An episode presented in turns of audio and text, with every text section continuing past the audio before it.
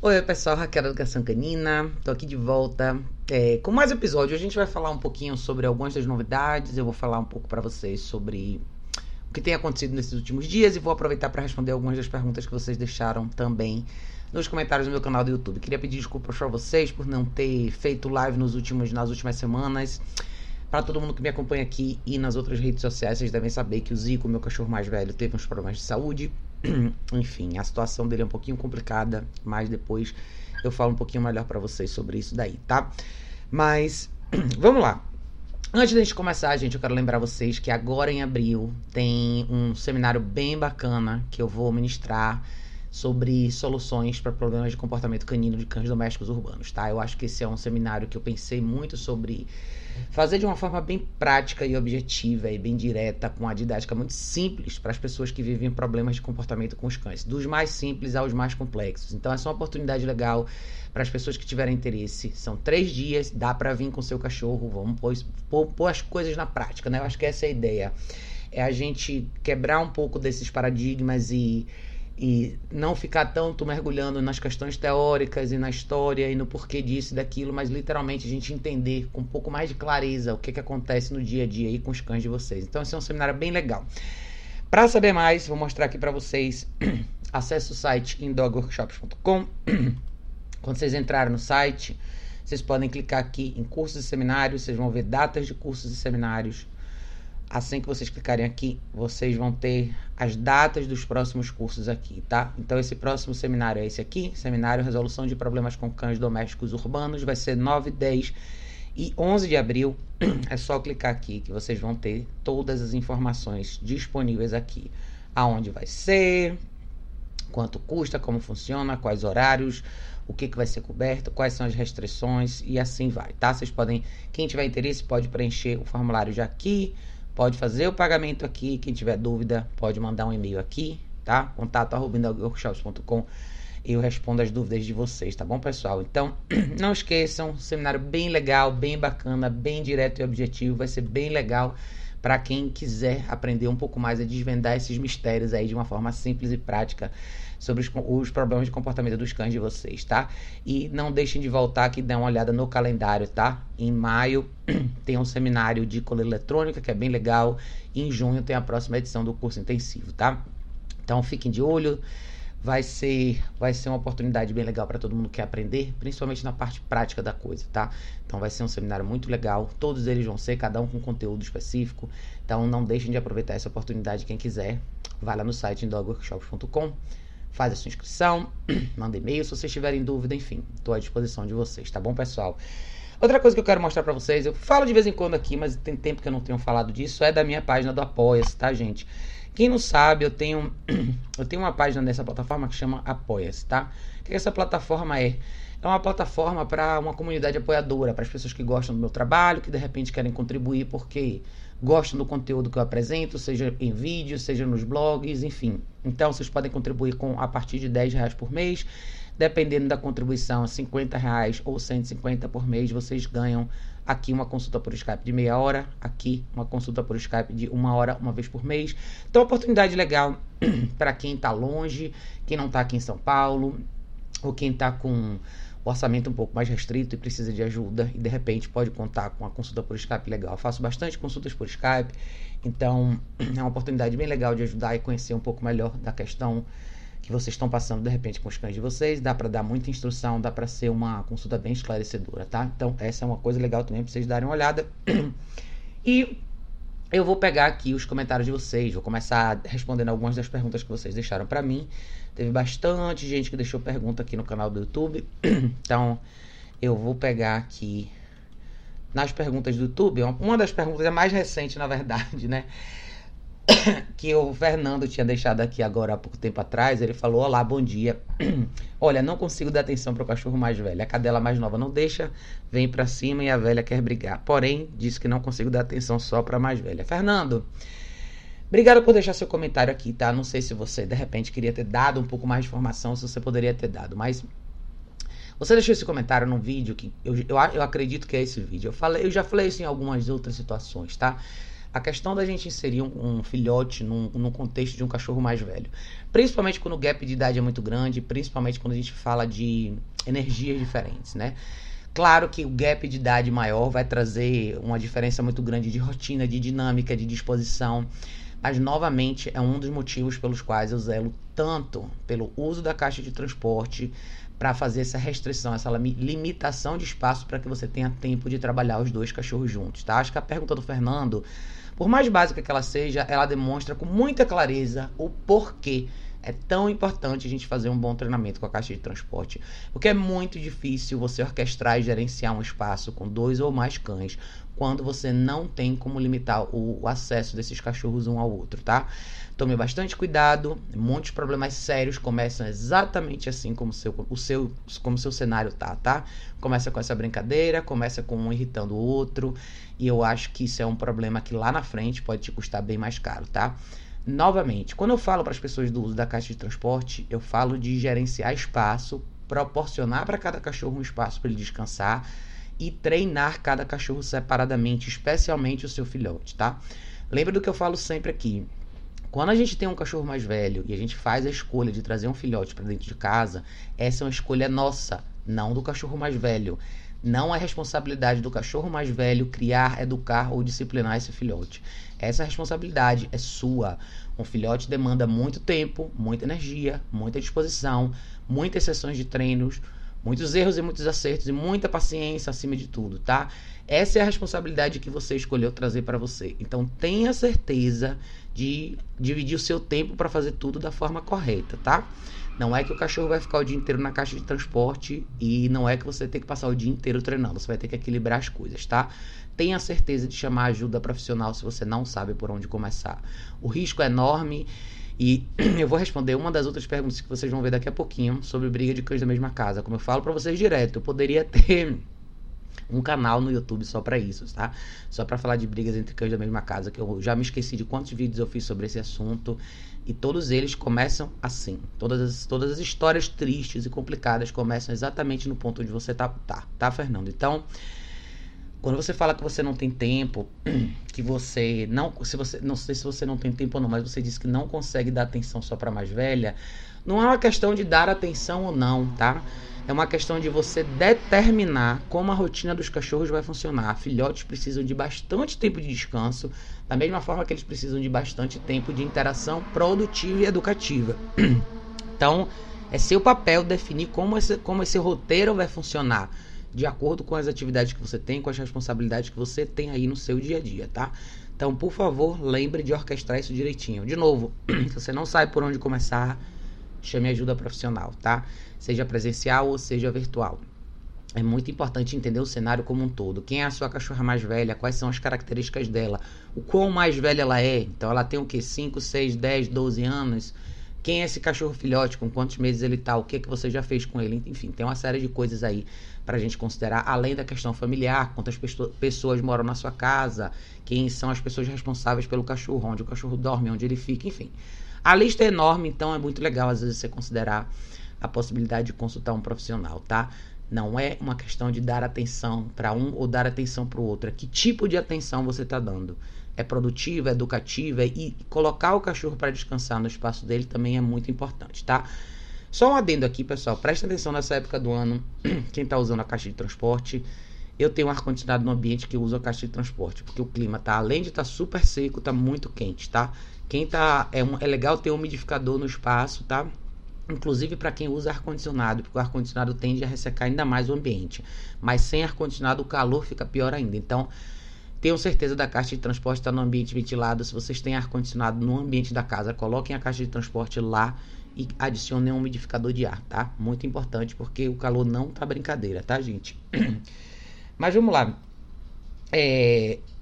ah, tem mais uma pergunta aqui da. Vamos ver como é que você chama. Pessoal, eu não vou saber o nome de vocês, mas essa conexão tuber aqui. Aí ela disse: A minha pincher dorme na caixa de transporte, mas tirei a porta ela dorme na sala. Acorda de madrugada e fica chorando, latindo até eu descer. Já ignorei ela, fui dormir, mas nem sempre posso fazer isso, porque aqui todos acordamos às 5 e meia da manhã. Bom, a questão aqui é o seguinte, tá? Você falou que ela dorme na caixa de transporte, mas você tirou a porta. A caixa de transporte sem a porta não é uma caixa de transporte, tá? Você simplesmente está provendo um espaço um pouquinho menor, como você se você estivesse oferecendo um pouco da ideia da caixa de transporte, mas com a escolha do cachorro entrar e sair quando ele quiser, tá? Eu precisaria saber um pouco mais sobre a sua rotina com esse filhote. Qual a idade do filhote? Dois, três meses, quatro meses? Segundo, o que que você fez? O que que você preparou nesse ambiente para o filhote é, antes dele dormir? Eu falo isso porque, assim, muita gente que tem problemas, é normal o filhote nos primeiros dias, tá? Na adaptação de casa, muitos filhotes choram um pouco, tá? Eles ficam, é, é uma mudança, o cachorro fica um pouco perdido, não sabe o que fazer. Segundo, que, que você faz durante o dia com esse cachorro? Você falou que na sua casa todo mundo acorda às 5 e meia da manhã. Eu imagino que de repente vocês trabalham, vocês têm uma vida um pouco mais corrida. Quantas pessoas estão na sua casa? Tem criança na sua casa? Esse filhote aí está sob a responsabilidade de quem ao longo do dia? O que está sendo feito com ele, tá? Eu acho importante a gente lembrar o seguinte: no... quando o cachorro fica agitado à noite, e isso vale para filhote ou para cães adultos, a gente tem que pensar exatamente o seguinte: quando a gente está falando na fase de filhote, Filhotes cansam muito rápido. Um filhote que tem um dia com interação produtiva, e eu não estou falando de 8 horas de interação produtiva, tá? Estou falando de, de, algumas sessões ao longo do dia onde o cachorro tem a oportunidade de aprender alguma coisa. Esses cachorros tendem a ficar mais cansados mentalmente e fisicamente também. Porém, se você usa esse período para uma interação mais adrenalizada, onde é só afeto, principalmente na fase de filhote, só brincadeira, só agitação, você tem dois problemas, tá? Primeiro, o cachorro vai começar a olhar para você como esse elemento de entretenimento. Segundo, toda a sua interação com ele é ativa e não passiva. O que, que eu quero dizer com isso? Eu falo bastante sobre treino passivo, que é o treino do place, é o cachorro deitar e ficar no mesmo lugar e relaxar durante um período de tempo mais longo. Isso também vale para filhote, tá? É muito importante o filhote aprender a estar no ambiente com você sem necessariamente interagir com você. Porque um dos grandes motivos é o que você acabou de descrever aí, tá? Por que, que esses filhotes têm tanta dificuldade de ficar sozinhos à noite e relaxar à noite sem você? Porque, além de estarem sozinhos, eles não têm interação. Então, eventualmente, eles acordam, não vêem ninguém e começam a fazer todo esse escândalo. Então, muito do que acontece de noite é um reflexo do que acontece de dia, sendo que à noite o cachorro tenderia a relaxar um pouco mais. Mas se o, se o dia dele é composto por mais interação, por mais afeto, por menos disciplina. E quando eu falo de disciplina, é a gente estabelecer alguns pequenos exercícios que o filhote tem que fazer. As famosas regras, o que é certo e o que é errado. Usar a comida do dia para trabalhar a mente do cachorro, ensinar coisas simples para o cachorro. É despertar um pouco desse lado mental que o cachorro precisa, versus deixar ele fazer o que ele quiser. Eu acho que muita gente falha porque, infelizmente, a ideia de educar o cachorro não é necessariamente tão bem vista. Ou ou talvez não seja nem a questão de ser bem visto ou não, mas é vista como uma coisa trabalhosa que realmente é, e as pessoas acabam imaginando que treinamento, adestramento, ajuda profissional só, de, só necessariamente viria quando o cachorro tem algum problema grave. Então a, a, gente acaba não trabalhando tanto na prevenção quanto a gente deveria trabalhar, tá? E muita gente, infelizmente, faz o seguinte: o cachorro solta o cachorro dentro de casa, o cachorro tá lá soltando, fazendo e acontecendo, e a pessoa acaba só supervisionando para ver se ele não vai fazer alguma coisa errada. Eventualmente o cachorro faz alguma coisa errada e aí a pessoa ou prende, ou enfim, ou limita o espaço do cachorro, ou, ou corrige naquele momento, mas. E eu não sou contra correção, pelo contrário, tá, gente? Talvez eu seja uma das pessoas que mais fala sobre correção, pelo menos abertamente aqui no YouTube, mas eu acho que a questão não é só você pensar em correção, é em prevenção. Para você criar um cachorro com um comportamento legal, um comportamento positivo, bacana, que saiba o que fazer no ambiente com você, você precisa trabalhar isso todo dia. É como dieta, é como academia, é como mudança de hábito, é como deixar de beber ou qualquer outra coisa que vocês queiram imaginar. Começa e só termina quando o cachorro morre. Então você tem que trabalhar isso todos os dias, tá? E essa é a real responsabilidade que a gente tem com os cachorros. Então, se você quiser me passar mais detalhes sobre o seu dia com o cachorro, talvez eu possa te ajudar a resolver o seu problema da noite, tá? É, se ele for muito pequenininho, 8 horas na caixa de transporte realmente vai ser muito. Mas eu prefiro, eu quando tenho um filhote, eu prefiro fazer o seguinte. Eu prefiro colocar o filhote fechado na caixa de transporte e acordar uma ou duas vezes no meio da noite para tirar ele para fazer xixi do que deixar ele solto e, e, esperar pelo melhor. Claro, você fica cansado, você fica exausto, você compromete seu outro dia, mas faz parte da sua responsabilidade como, como dono de cachorro, tá? A outra alternativa dessa seria mais ou menos o que você e o que muita gente faz. Deixa o cachorro atrás de um portãozinho, numa área da cozinha, e, e todo dia de manhã pode ter uma surpresa ou não, tá? Então é jogar o dado. Eu prefiro não arriscar. Eu não sou a pessoa de, de, de, de, assumir esse tipo de risco. Eu prefiro prevenir, tá?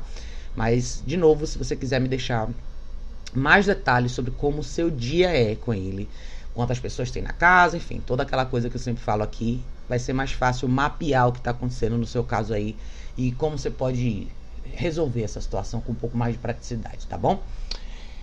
Vamos lá, quem mais deixou aqui? Roger tinha deixado o comentário. É, o Marcos deixou um comentário super interessante que eu até escrevi. Ele tá no YouTube como eu mesmo. Eu deixei, eu fiz um artigo bem legal falando sobre o comentário dele. Ele me respondeu, me deu mais detalhes aqui. Depois eu vou até é, eu vou até fazer mais eu vou fazer um vídeo depois separado com o caso dele. Tá bom, Marcos? Se você estiver assistindo aqui, eu não vou ler esse seu comentário todo agora, porque eu vou fazer depois um vídeo separado conforme for, tá? Que você falou, ficou de deixar mais detalhes e eu vi que você deixou aqui, tá bom? Mas eu te agradeço de verdade. Sobre esse comentário do Marcos, eu quero deixar claro para vocês assim. Eu não tenho problema nenhum em, em, ouvir opiniões diversas, como eu disse pro Marcos aqui, tá? Eu sei que muita gente tem muitas dúvidas em relação ao uso de ferramentas, principalmente em relação ao uso da coluna eletrônica que eu uso. Então eu sei que é normal, é natural as pessoas questionarem. Eu quando o comentário é genuíno, quando eu vejo que a pessoa tem curiosidade e realmente quer saber, eu faço questão de responder, como eu fiz com o Marcos, eu escrevi, eu fiz questão de escrever, acabei escrevendo um artigo no site, porque a resposta seria muito grande, mas para elaborar um pouco mais e para esclarecer, não só para o Marcos, mas para outras pessoas. Então, eu não tenho problema em ouvir opiniões contrárias à minha, tá? De forma nenhuma. Acho que o diálogo aberto é ótimo para a gente evoluir. Eu só realmente não respondo quando eu vejo que o comentário não vem desse lado de curiosidade real. Então, Fiquem à vontade para perguntar as coisas que vocês não sabem de verdade, se vocês forem novos aqui no canal, me verem falando sobre e-color e prom color, vocês não sabem o que é, não tem problema nenhum, tá, gente? Podem perguntar sempre que eu acho que quanto mais gente bem instruída em relação a esse tipo de equipamento, melhor, quanto mais gente entender como essas coisas funcionam e como elas podem beneficiar os cães domésticos de vocês aí de casa todo dia, no dia a dia de vocês, melhor. Quanto mais gente souber o que fazer, melhor a gente evita muitos dos problemas que acontecem por aí com os cachorros, tá? Mas vamos lá. É, além do comentário, a Viviane. A Viviane deixou um comentário aqui que de vez em quando eu recebo, que é esse aqui. Ela falou. Olá, socorro, adotei um cãozinho de três meses, mas ele não para de morder. Pula em mim e chega a rasgar minhas roupas. Ele não aceita ser contrariado. Parece que já compreendeu o que é o não, mas não funciona quando está me mordendo.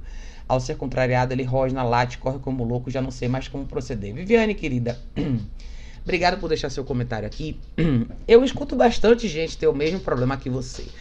Eu já atendi alguns casos presencialmente de filhotes assim. E, de novo, mais uma vez, o que, é que eu percebo? É mais ou menos a resposta que eu dei na, na primeira pergunta, né? Normalmente esses filhotes vêm e assim, ou eles estão confinados numa área específica da casa quando as pessoas estão fora, ou quando as pessoas estão em casa, eles estão literalmente soltos e soltos sem direção. Quando eu falo de sem direção, é se você nunca praticou nada com seu filhote, nunca. Normalmente ele vai procurar o que fazer. E esse é o natural dos filhotes, tá? Você provavelmente deve ter sido aí sorteada com um desses filhotes com personalidade mais forte, com uma energia um pouco mais intensa. Ou seja, você talvez esteja tentando se aproximar dessa relação num tom um pouco mais de carinho e o seu filhote já está dizendo que não é bem assim, tá? Então, seria super, hiper importante você pensar em ajuda presencial ou ajuda virtual. Mas a primeira coisa que eu faria é Pense na possibilidade da caixa de transporte. Novamente, essa liberdade excessiva, essa agitação constante nos filhotes não é legal, tá? Você deixa o cachorro sempre no estado muito adrenalizado. E como eu falei mais cedo, filhotes precisam de um espaço, de momento de descanso, até muito mais às vezes do que cães mais velhos, tá? Segundo, dê uma olhada nos meus vídeos na prática, tá? Todos os exercícios que eu faço, são aplicáveis para filhote dentro da sua possibilidade. Ou seja, você pode começar o exercício do place com seu filhote, você pode começar a ideia de condução na guia com seu filhote. Tem muita coisa que você pode começar a fazer. A primeira coisa que eu gosto de ensinar a qualquer cachorro é tolerância e respeito, tá? Quando eu falo de tolerância e respeito, a tolerância é se eu trago meu filhote para cá, eu vou especificar onde ele vai ficar. Eu não quero que ele procure alguma coisa para morder, eu não quero que ele saia explorando o espaço, eu quero que ele simplesmente sente aqui e relaxe. Isso por si só é um ótimo exercício. Tem muita gente que acha que as coisas que eu sugiro acabam colocando o cachorro meio que numa esfera artificial, onde ele não necessariamente pode fazer nada. Mas eu sou bem franca, tá, gente? Pelo seguinte. Eu, como a maioria dos meus clientes, moro num centro urbano grande, eu moro em apartamento. Existem uma série de regras que a gente tem que respeitar, seja de barulho por causa dos seus vizinhos, seja sobre a limitação de espaço que você tem dentro de um apartamento. Então, dentro do apartamento, não adianta você querer nutrir ah, eu quero brincar de bolinha com meu cachorro. Eu quero que ele corra atrás disso. Eu quero que ele morda o pano, que ele faça aquilo. Isso não é real, tá? Dentro do apartamento, o cachorro tem que saber relaxar. É isso. Eu falo, por isso que eu falo às vezes bastante sobre a questão do exercício do place, porque para muita gente que fica dentro, que, que mora em apartamento, que tem uma vida corrida e trabalha fora, que é mais ou menos o que eu faço, você não pode ter dentro de casa um cachorro que quando você chega, ele espera que você vai jogar uma bola para ele no corredor, que ele vai correr para lá e para cá, enfim, não é isso. O exercício físico para cães que moram em apartamento, que moram num ambiente menor, ele é feito lá fora. É quando a gente caminha um pouco mais, quando a gente aproveita exercícios externos ou de repente vai para um lugar maior com a guia longa para trabalhar recall, trabalhar bolinha, essas coisas que vocês quiserem. De novo, tudo isso faz parte da nossa responsabilidade que a gente assume e precisa pensar quando a gente tem um cachorro, tá? Eu não gosto de nutrir esses, essas atividades intensas dentro de casa porque o seu cachorro vai ficar mais adrenalizado, vai ficar mais agitado. Eventualmente, isso pode ser canalizado para um comportamento mais destrutivo, mais explosivo, seja pular nas pessoas, seja latir para as suas visitas, seja rasgar e, e, destruir os objetos da casa. E nada disso eu quero. Eu tenho certeza que a maioria de vocês também não quer, tá? Então, você me falou o problema que você tem como muita gente acaba deixando aqui os problemas. Mas eu preciso saber um pouco mais. Eu preciso saber o que, que você fez. O que, que você fez até agora com esse filhote. para fazer com que ele se comporte bem. É engraçado porque a gente às vezes imagina que o cachorro tem um botão automático, né? Que ele, apesar do cachorro ser um animal que se adapta muito bem, isso não significa que ele vai vir para o seu ambiente e vai saber o que fazer. Seja ele jovem, filhote ou mais velho. Ele sempre vai precisar de orientação. Significa que você vai ter que sempre mostrar para ele o que ele precisa fazer. Lembre de usar a guia, tá, gente? Comece a usar mais a guia dentro de casa. Eu falo bastante isso nos meus vídeos também. Às vezes a gente espera que o cachorro acerte tudo, a gente, ou seja, o cachorro sem guia dentro de casa, ele tá solto. Ele tá solto, ele tem uma série de opções para fazer. Ele pode sair de perto de você, ele pode ir para outro cômodo, ele tem uma série de escolhas no sentido de fugir da, da sua orientação. Eu acho muito importante, principalmente na primeira fase, usar bastante a guia. Vocês podem usar a guia unificada no início. A guia unificada talvez para isso seja a melhor ferramenta, principalmente para filhote, tá? Porque é uma coisa fácil de tirar e colocar. Então é importante vocês introduzirem essa limitação, porque a guia vai dar essa limitação de espaço para o cachorro, ou seja, ele só vai poder ir até onde está a extensão da guia. Não quer dizer que você vai botar a guia e sair andando tomar banho, tá? Não é isso. A guia significa que você está presente na equação. Como para todos vocês que têm filhote, lembrem, filhote significa que você está na equação, tá? Dê uma olhada no playlist, eu acho que eu tenho dois ou três vídeos da Matilde. A Matilde é uma filhotinha que ficou aqui em casa. No final do ano passado ela tinha mais ou menos uns três meses e meio para quatro. E no final desse ano ela ficou aqui de novo, já com um ano e pouquinho. É muito importante vocês verem a dinâmica de um filhote dentro de casa. É supervisão 100% do tempo, tá? Às vezes a gente não imagina que é tão pesado assim, mas é, especialmente quando você tem outros cães no mesmo contexto, tá? E mesmo quando você não tem outros cães, é muito importante saber limitar, seja nas atividades que o cachorro está com você, com a guia, seja nos momentos que ele vai descansar, na caixa de transporte ou no ambiente dele. Requer muita atenção e muita supervisão. E tudo isso tem a ver com o que você pratica com filhotes todo dia. Esses são aqueles cachorros que, nos, nos momentos que eles tiverem a oportunidade, eles vão procurar alguma coisa para fazer. E provavelmente não vai ser uma escolha que você vai concordar, tá? Dependendo da idade do filhote, você já pode apresentar ferramentas diferentes. Por exemplo, a Matilde começou com a e-collar e com a Prom Collar com 4 meses, tá? Então, eu não tenho essa reserva, depende muito do cachorro, tá? Tem cachorros que começam cedo com a Prom Collar já se dão super bem.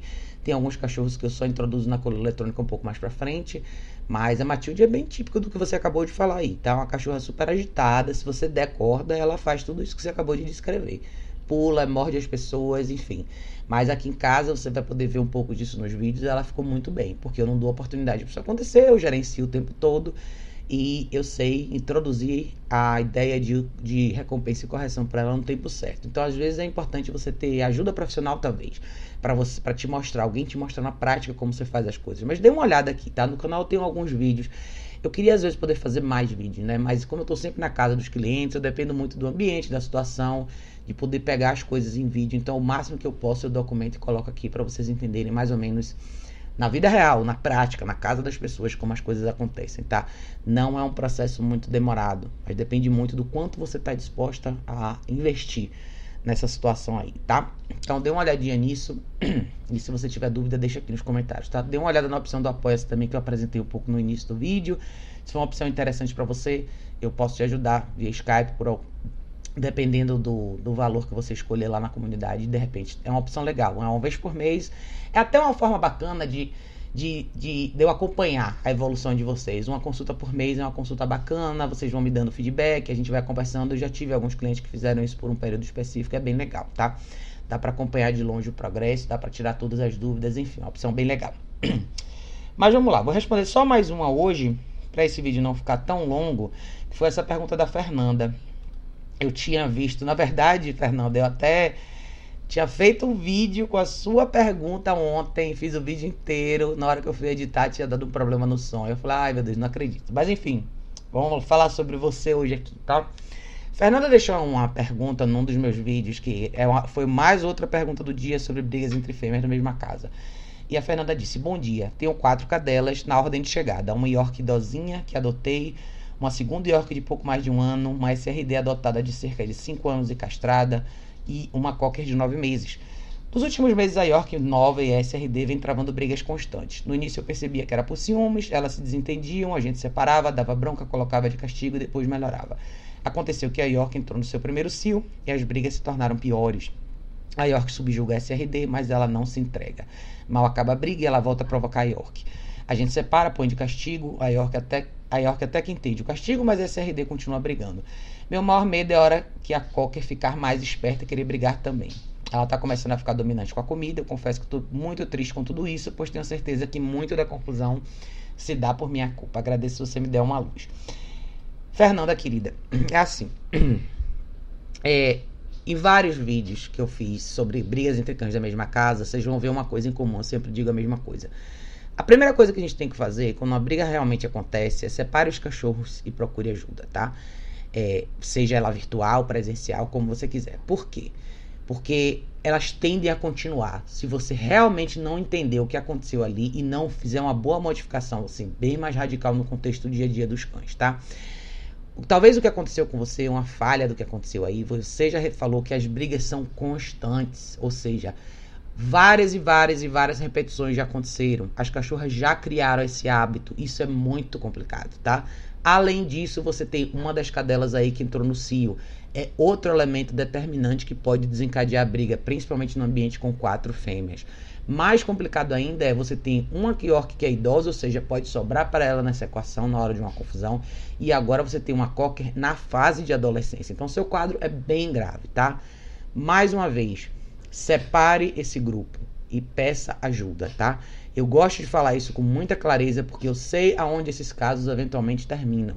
Essas brigas, se não forem bem gerenciadas, se você não souber interromper esse ciclo, pode acontecer um acidente eventualmente fatal no seu grupo, tá? De novo, esse é mais um dos motivos pelos quais eu chamo tanto atenção e faço tanto alerta sobre a questão de ter grupos de cães em casa, principalmente para pessoas que não são tão experientes, tá? Eu gosto muito de zelar e advogar pelo uso da caixa de transporte, porque você tem como gerenciar esse espaço, você tem como controlar essa interação com um pouco mais de atenção, você tem como prevenir uma série de problemas, principalmente quando você não está presente para supervisionar. Você falou sobre uma questão de ciúme. De novo, dá uma olhada no meu canal, tem um vídeo falando sobre essa questão do ciúme, tá? Eu não acredito que cães têm ciúmes, tá? Eu acredito que cães disputam recursos quando os recursos estão disponíveis. O que, que isso quer dizer? Isso, isso quer dizer que existe uma quebra na relação, tá? E quer dizer que a hierarquia entre vocês está fora do lugar. Se o seu cachorro não vê você como uma figura de autoridade, ele vai ver você como recurso, ou seja, alguma coisa que está disponível para ser disputada entre eles, tá?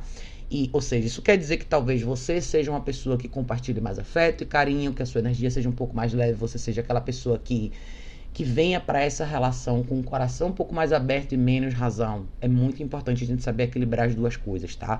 Eu queria muito que você me desse um pouco mais de detalhes sobre a dinâmica e a rotina desse, desse, desse quarteto aí esses cachorros caminham, eles fazem alguma atividade física, qual é a rotina do dia, quantas pessoas moram em casa, como é a sua relação com elas. Quando eu pergunto essa questão da relação, é aonde essas cachorras dormem, como elas se alimentam. Como elas se alimentam é o seguinte, como é que é a alimentação? Cada uma no seu pote, elas comem no mesmo ambiente, separadas e se respeitam, ou tem comida disponível, ou quando as cachorras comem uma vai pro pote da outra, você consegue controlar essa interação. De noite, essas cachorras dormem onde? No seu quarto, na sala, dentro de casa, fora de casa, juntas, separadas. Quantas pessoas mais da família interagem com elas? É muito importante a gente avaliar cada membro da família, tá? Muitos casos onde a gente vê brigas de cães dentro de casa, muitas vezes tem um link um pouco mais frágil. Às vezes é o marido, às vezes é a mulher, às vezes é a criança, às vezes é avó alguém sempre de uma forma ou de outra acaba nutrindo o pior lado do cachorro. Por isso que para muita gente é difícil controlar e regular a educação do cachorro quando as pessoas não estão de acordo com o que tem que ser feito ali. No caso, é disciplinar os cachorros e criar uma rotina adequada para todo mundo. O que que você já fez até hoje para educar esses cachorros? E eu não estou falando de truques específicos, que eu não faço truque, tá? Eu estou falando de práticas diárias que vão ser aplicáveis e benéficas no universo real do seu cachorro. Ou seja, quando eu falo de, de o que, que é aplicável para você, né? Quando eu falo bastante do exercício do place. Por que, que ele é uma coisa aplicável em várias situações? Porque é um exercício onde você pode colocar o seu cachorro no tapetinho quando você faz o almoço, por exemplo. Que é uma atividade que pode demorar uma ou duas horas, seu cachorro pode ficar deitado no mesmo lugar sem incomodar ninguém. É um exercício que você pode colocar o seu cachorro aqui, por exemplo, como eu tenho aqui, ó. Ó, tem um cachorro aqui atrás de mim. Não sei se vai dar pra vocês verem aqui a Kika. Tá ela ali no fundo, tá vendo? Cabecinha dela ali. Então ela vai ficar ali pelo tempo que for necessário ela ficar enquanto eu termino meu vídeo aqui. Seja você vai assistir televisão, você vai trabalhar no computador, ou de repente você vai num restaurante fazer uma refeição. Se você pensar no que você ensina para o cachorro e o quão aplicável aquilo ali é dentro da sua rotina, no seu mundo real, isso de verdade é produtivo, tá? Todo o resto são cerejas no sundae. Você pode treinar truque se você quiser, se você quiser. Você pode ensinar seu cachorro a fazer o que você quiser. Mas eu acho que o básico, o essencial, é o que você vai usar e o que, é que vai ser aplicável no dia, seu dia a dia, de verdade, com seu cachorro. Essas coisas são de extrema importância, especialmente para quem tem dois ou mais cães, tá? No seu caso, primordialmente, com essa questão da briga, seria ótimo se você tivesse caixa de transporte para você dividir. Você vai precisar separar esse grupo para treinar uma de cada vez principalmente a SRD aí que você tem, a York do meio e a Cocker, que são as mais jovens da casa, né? Todas essas cachorras precisam aprender as mesmas regras. Todas elas precisam aprender o que é não negociável. A coisa que você comentou do castigo, cachorro não entende a noção de castigo, tá? Essa é ideia do castigo da gente, quando a gente é criança, que sua mãe vai lá e põe você no quarto durante meia hora. O cachorro, a consequência tem que ser imediata. Aconteceu agora, a consequência é agora. Porém, uma atenção muito importante, tá? Essa correção não pode acontecer quando a briga já aconteceu. Você tem que aprender novamente a corrigir no momento da intenção. É quando o cachorro olha diferente para o outro, é quando ele anda diferente, é quando a orelha dele se posiciona diferente.